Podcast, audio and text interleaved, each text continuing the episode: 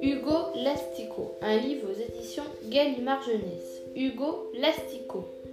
Il était une fois un ver qui s'appelait Hugo et qui était fort peu courtois.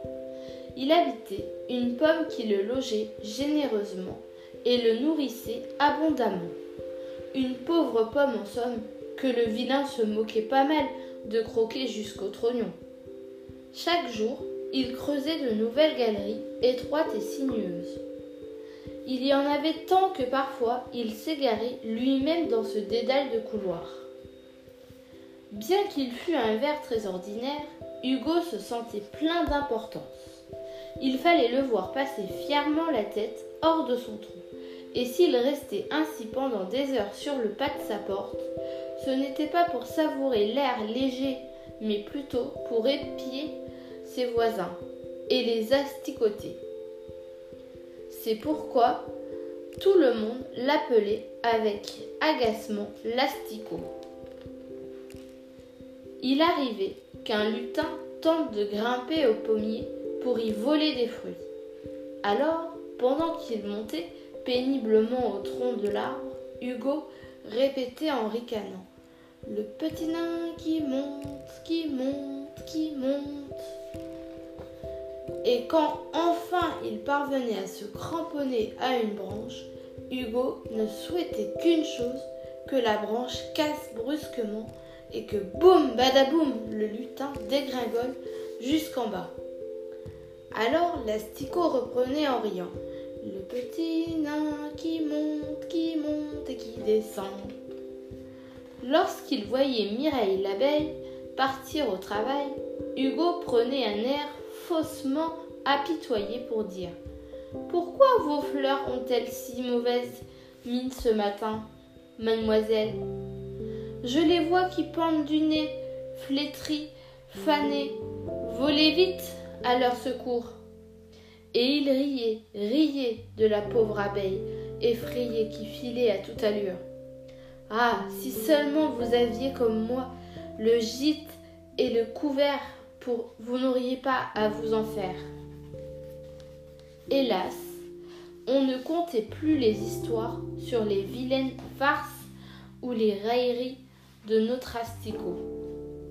Vous verrez répéter les vermisseaux du coin. Un jour, il lui arrivera des pépins. Il ne croyait pas si bien dire, car dans le jardin, une étrange conspiration se préparait.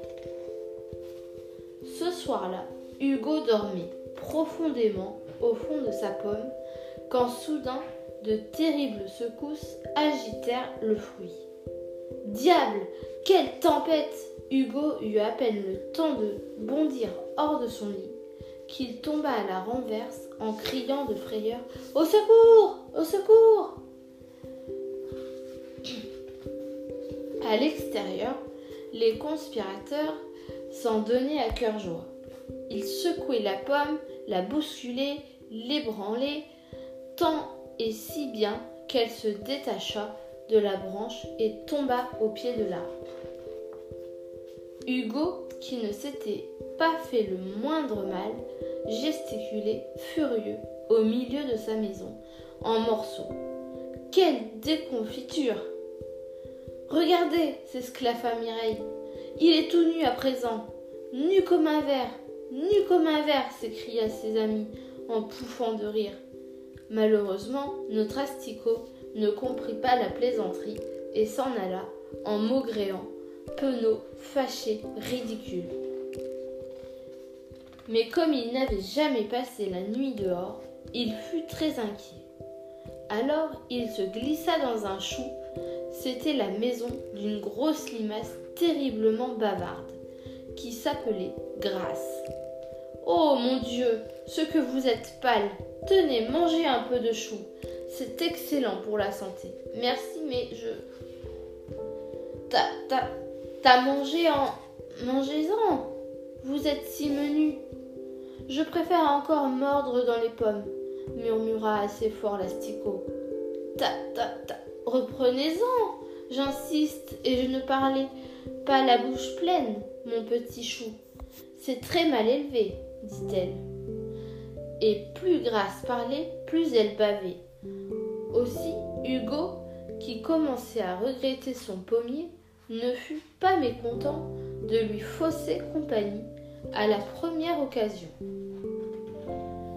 Après un long voyage, pour atteindre les branches hautes de l'arbre, le pauvre n'y trouva plus de pommes. Elles étaient déjà tombées depuis bien longtemps. Cependant, l'arbre était couvert de fleurs et il promettait de donner de beaux fruits.